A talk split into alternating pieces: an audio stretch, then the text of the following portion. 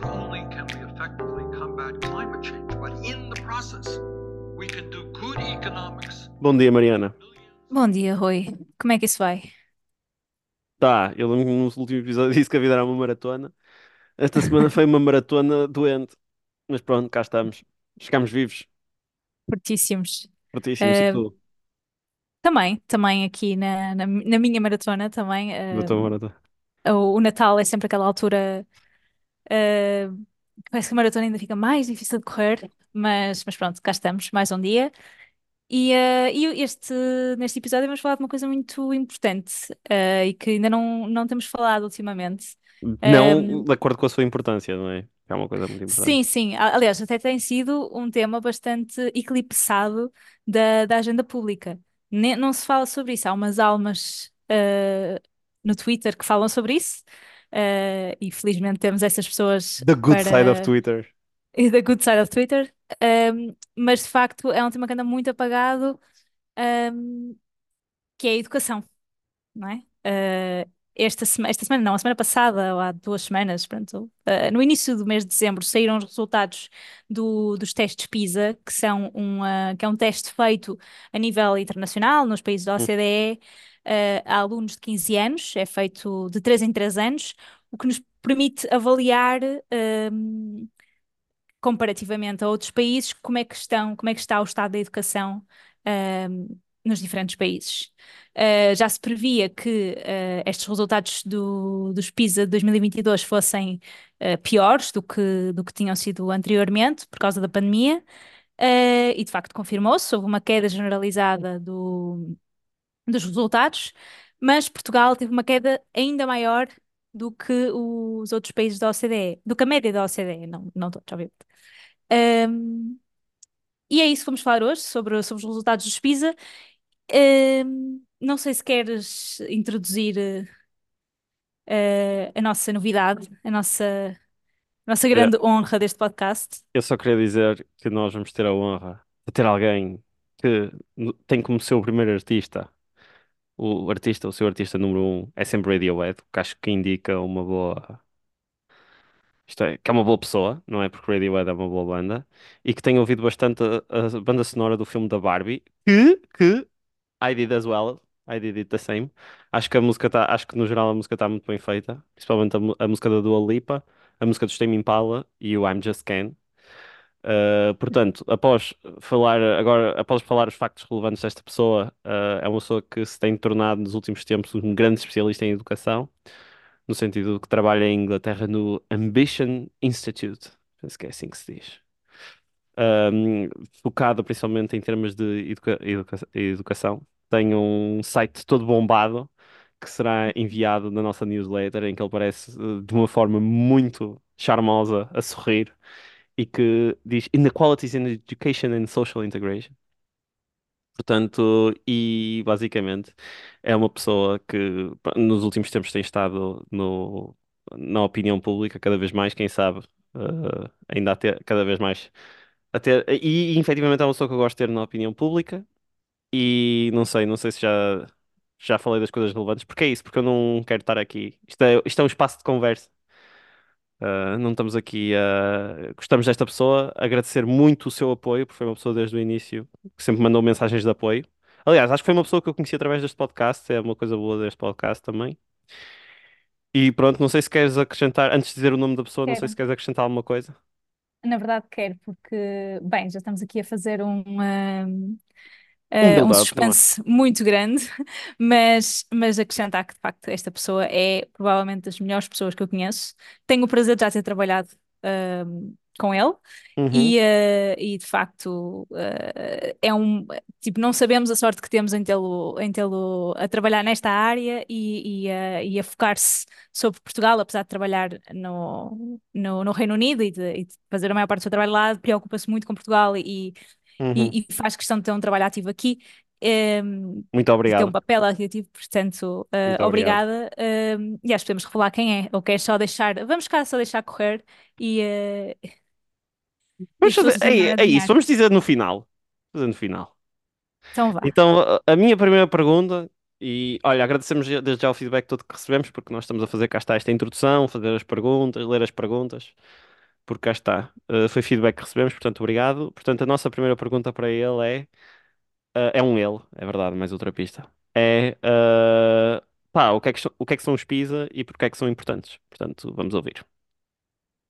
Olá, Mariana e Rui, que bom estarmos aqui a falar de educação e tentar ajudar a perceber o que é que é isto do PISA. O PISA, no fundo, é um exame ah, que se faz em 81 países, é organizado pela OCDE e que tenta medir como é que os alunos aos 15 anos de idade conseguem aplicar as suas competências e conhecimentos em três domínios muito importantes, que é a matemática, as ciências e a leitura. Este exame normalmente faz-se de 3 em 3 anos e a última vez que se tinha feito tinha sido em 2018. Só que, por causa da pandemia, uh, decidiu-se adiar o exame, que ia ter lugar em 2021, para 2022. O que acabou por ser bastante útil, porque nos permite uh, olhar para aqueles alunos que em 2018 fizeram os testes aos 15 anos e comparar com o que é que alunos aos 15 anos em 2022, depois da pandemia e depois das festas escolas, sabem nestes três domínios. E o que nós uh, ficámos a saber através dos exames PISA era o que já estávamos Uh, a maioria das pessoas já estava à espera, que era que de facto houve uma perda de aprendizagens muito grandes nos três domínios e em Portugal isso não só não foi exceção, como infelizmente Portugal até desceu mais do que a média da OCDE em todos os três domínios, tanto a matemática, como as ciências, como a leitura, e foi particularmente grave a matemática.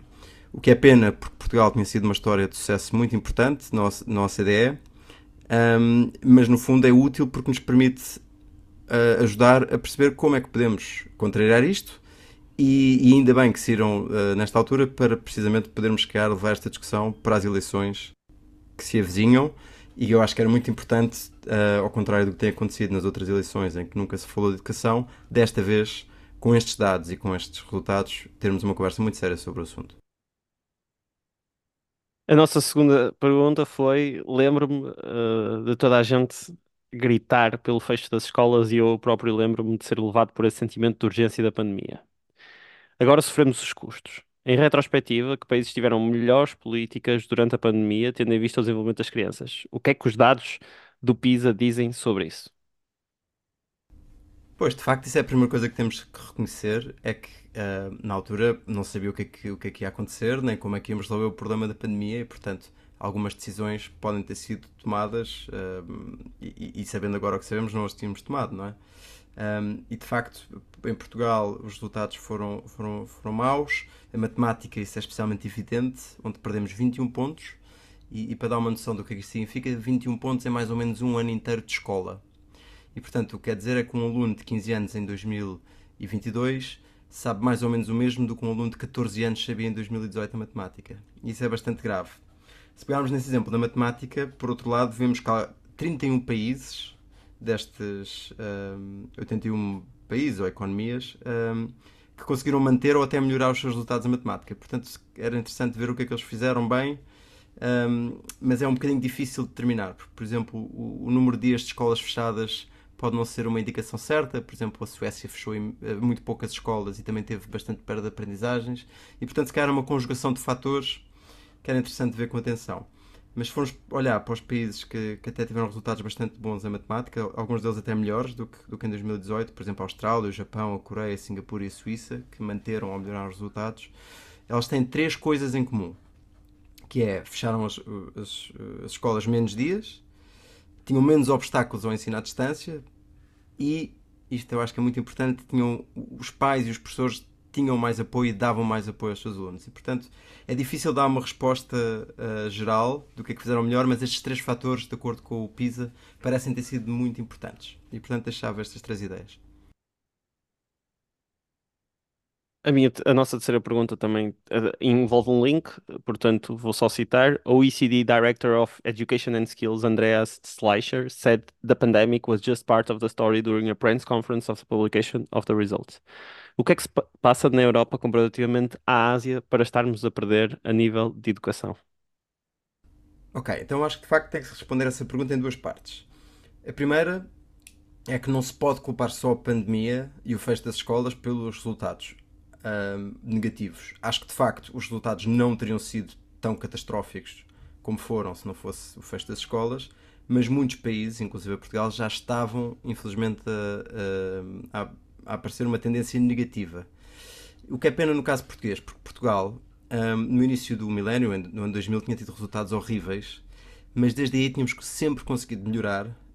E aliás, era um dos poucos países que tinha tido uma tendência positiva até 2015, que foi quando tivemos os resultados mais altos de todos, foram resultados extraordinários.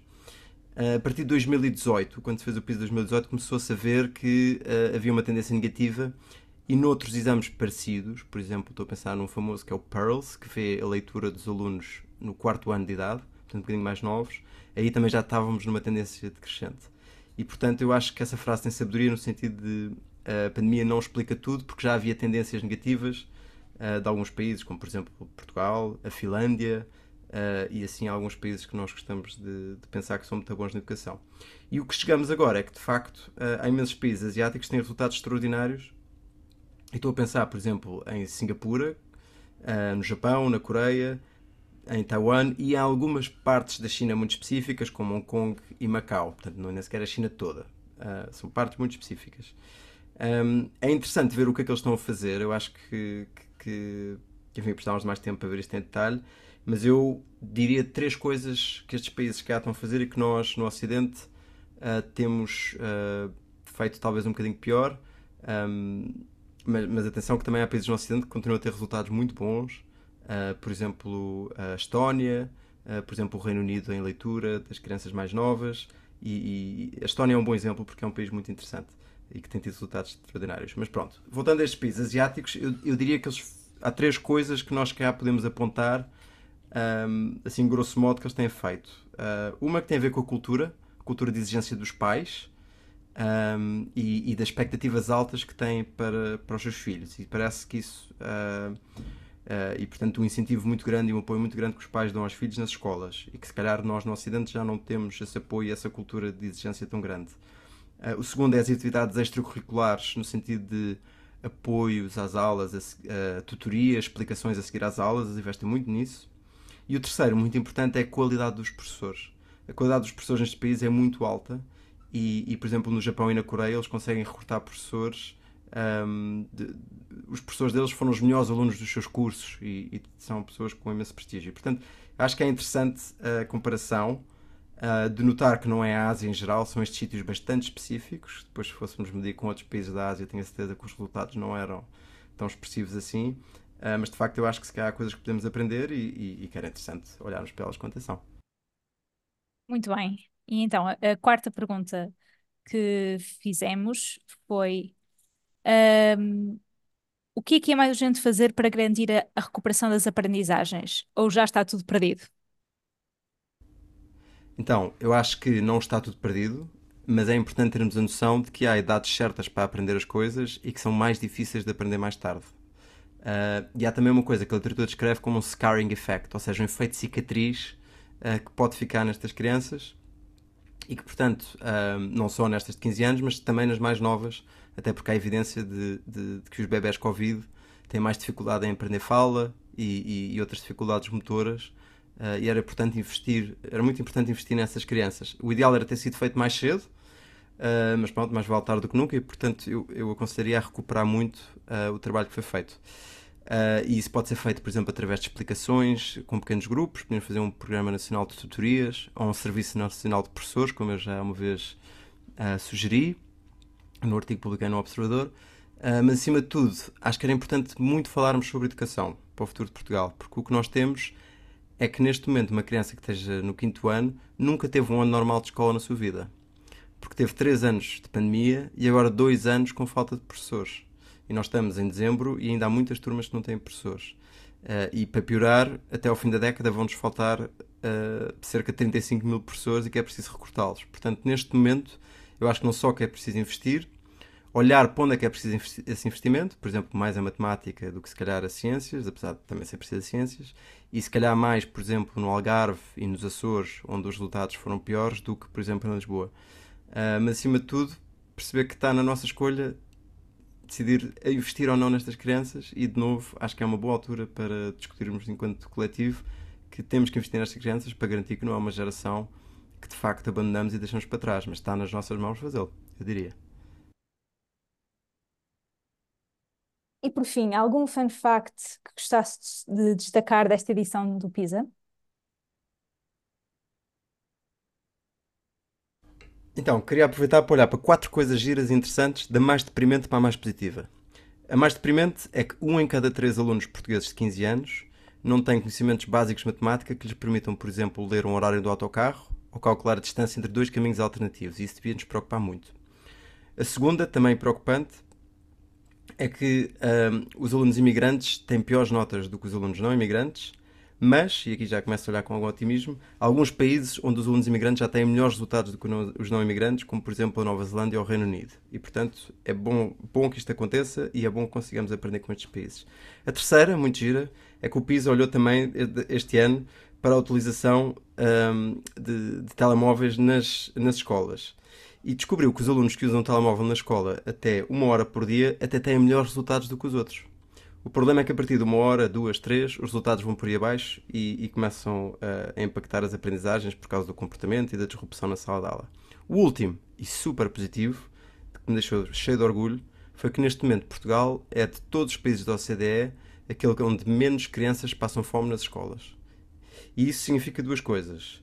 Uma, que estamos a fazer um bom trabalho, e a segunda, que nós conseguimos fazer coisas boas quando queremos. E portanto, está nas nossas mãos, agora, fazer com que estas crianças que tiveram os maus resultados no PISA conseguir, uh, consigam ter resultados bons e, e, e, conseguirmos dar um grande sistema de ensino a todas as crianças. E era isso que eu queria realçar nesta ronda do PISA.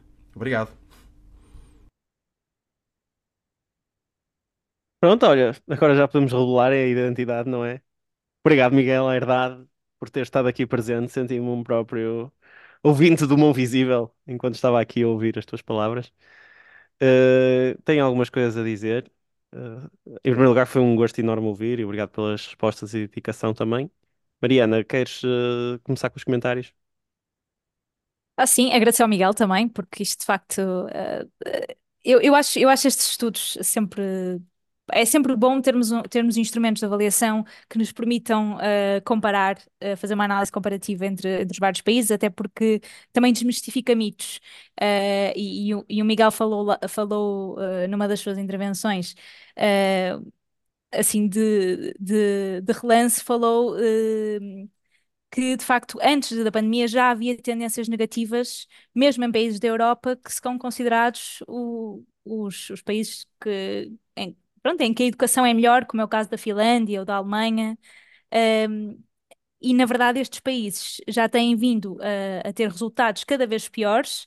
Claro que continuam no topo da tabela, mas uh, uh, têm, têm uma tendência, uh, uma tendência negativa já antes da pandemia. Portanto, se calhar, faz, se calhar pode deixar de fazer sentido olharmos para estes países como exemplos e começarmos a olhar para outros tipos de exemplos ou até olhar para estes países para perceber o que é que, que é que pode estar por trás da, desta tendência negativa que, que se está a verificar. Um, até porque a Finlândia já, já há, muitos, há, há, muitos anos que tem tido esta tendência, mas Portugal só a partir de 2018 é que começou, tinha estado a subir, desde 2013 até 2015 foi sempre a subir, e depois, uh, 2018, começa, começam a, a descer os resultados. Um, achei isto muito interessante, achei, achei uh, uh, as soluções que o Miguel apontou também uh, bastante interessantes, porque de facto. De facto, a, a, questão dos tutores e dos explicadores explica muito a desigualdade na, nas escolas, não é? E a desigualdade entre, entre classes sociais em Portugal. Quem tem acesso a, a este tipo de educação privada ou, ou individual uh, consegue ir muito mais longe do que quem não tem. E, uh, e se calhar levando aqui outro facto que, que, também acho que pode estar por trás desta, desta desigualdade, que é Portugal é dos países da OCDE que tem menor uh, percentagem de adultos com, uh, com ensino superior. Uh, o que faz, o que faz com que estas crianças tenham menos apoio em casa do que ou, noutros países da OCDE se verifica. mas destaca-se assim alguma, alguma coisa que, que, que o Miguel tenha dito para comentar? Olha, eu tenho várias coisas a dizer, porque pá, cá está, eu fui educado uh, num contexto escolar, no sentido em que a minha mãe era professora, era professora de terceiro ciclo, se não estou em erro, porque aquilo agora está sempre a mudar, porque mudaram muitas coisas, portanto ela de repente já tem que dar do quinto ao décimo segundo ano, mas isso é outra história. Um, e o que eu queria dizer é que, como eu vivi sempre neste contexto escolar, eu tive o privilégio, que acho que foi o privilégio, de estar sempre em contacto com esta realidade escolar e o que é que se passa numa escola pública. E, por exemplo, eu lembro perfeitamente da minha mãe me falar, por exemplo, cá está do caso de sucesso, que era da- de darem pequenos almoços a crianças que não podiam ir a, a- que não podiam estar na, isto é, que não tinham um pequeno almoço em casa, e honestamente eu acho isso inacreditável como é que é possível num país em, desenvol- em- em desenvolvimento, desenvolvido isso acontecer. Em relação ao Miguel, eu queria, é o que o Miguel disse, queria destacar esse, esse facto, queria dizer que é muito preocupante o que se está a fazer, eh, dar os parabéns a Portugal até por ter, efetivamente, 2013 até 2015, ter tido esses resultados, esses resultados positivos, o que é bastante bom, mas dizer que, eh, através de, de falar de duas coisas que o Miguel falou que eu acho que é muito importante. Que é, em primeiro lugar, eh, eh, vou falar o que é mais fácil, que é a questão dos professores, que é uma questão que está a acontecer muito má, e é, e é verdade, eu, eu não conheço ninguém da minha idade que queira ser professor, nem de matemática, nem de português. Por exemplo, quando também acho que isso também faz parte, que é, é isso. Eu acho que é preciso gente que, sempre toda a gente que eu conheço queira, que sempre quis dizer, ah, eu quero ser professor português, ou quero estudar português, ou assim, ou quero estudar filosofia era claramente atirado para as ruas da, da amargura, quer por parte dos pais, quer por parte de toda a gente, exatamente por dizer, ah, isso não é futuro nenhum, já viste como é que estão os professores, e cá está.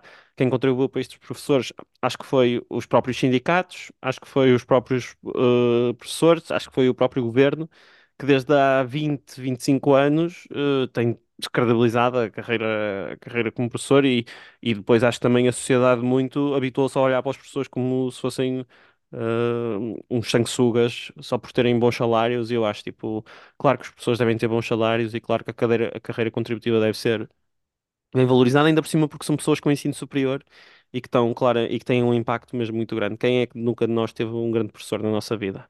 Portanto, aproveito para dar um abraço à minha grande professora de filosofia, professora Isolina Pereira. Que não ouve este podcast, acho eu, mas pronto. Mas ficam a saber que eu tive uma grande professora de filosofia e que tenho um respeito enorme por ela ainda hoje, nos dias de hoje.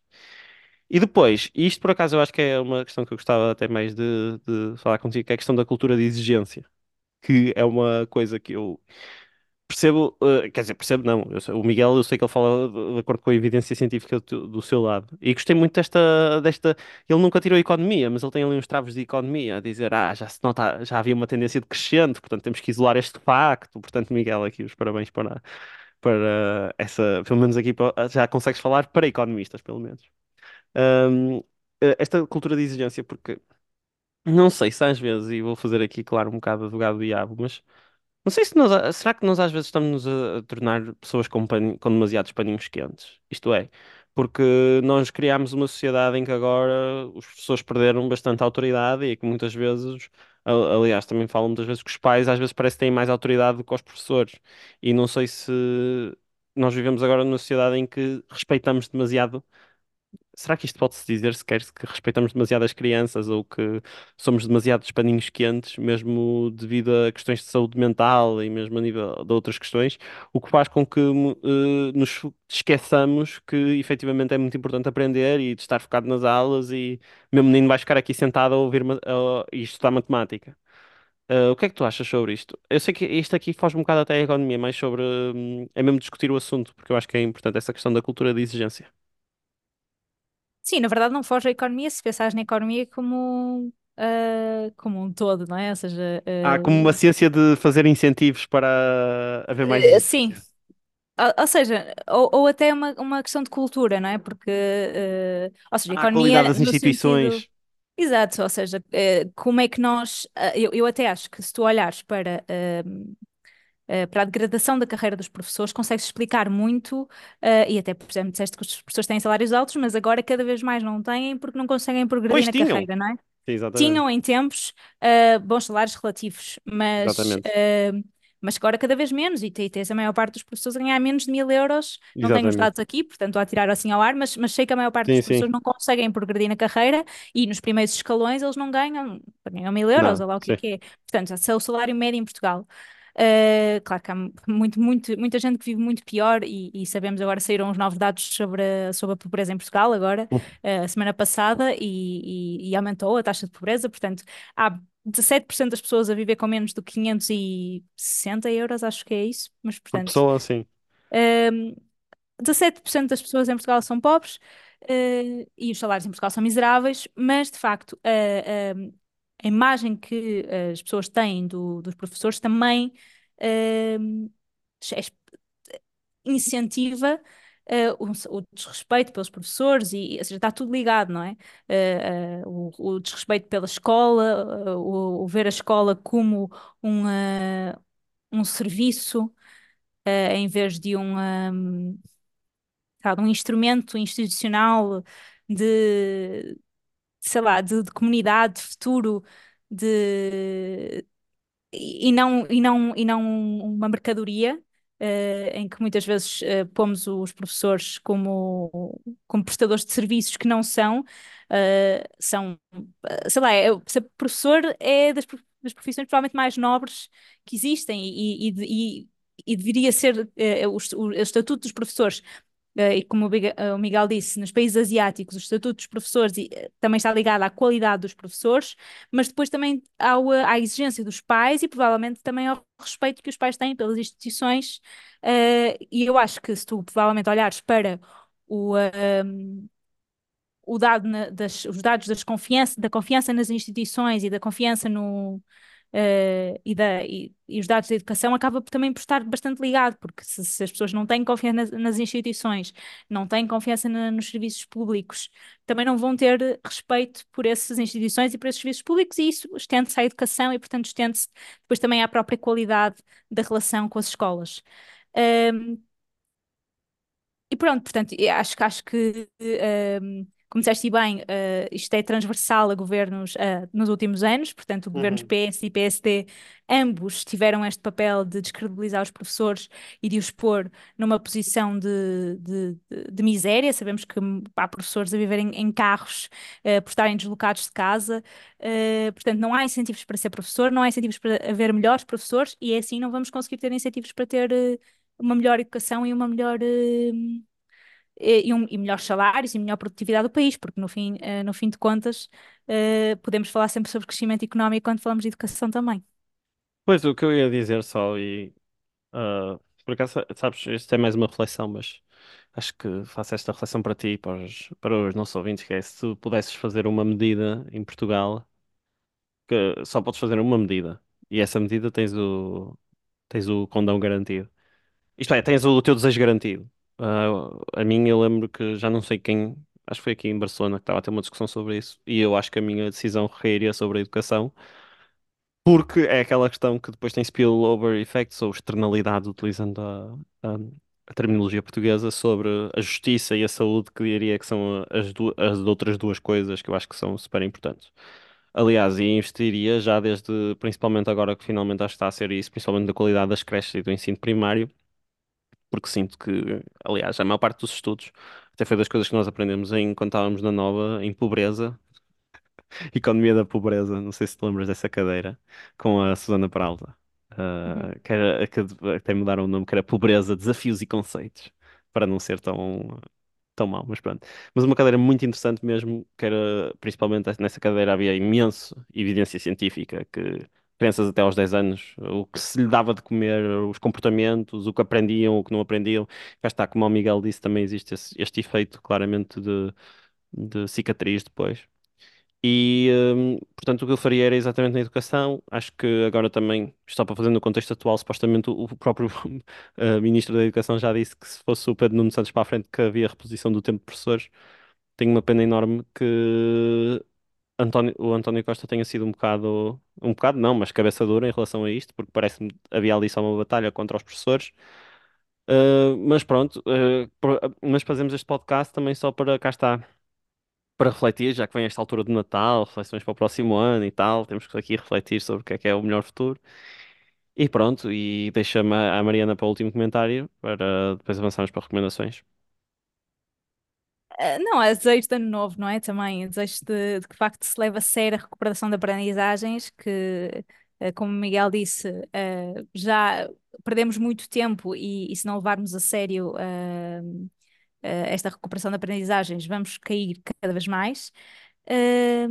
a educação, de facto, é um dos pilares essenciais e, e, e há vários estudos que mostram que a qualidade dos professores, ou seja, ter um bom professor na nossa vida está ligado a, a, ao nosso sucesso futuro.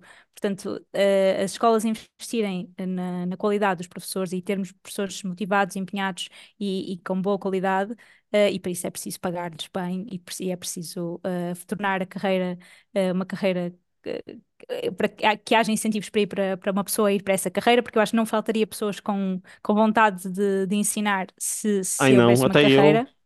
Exato. Uh, Portanto, fica essa reflexão e esse pedido para, para não se deixar cair a escola pública.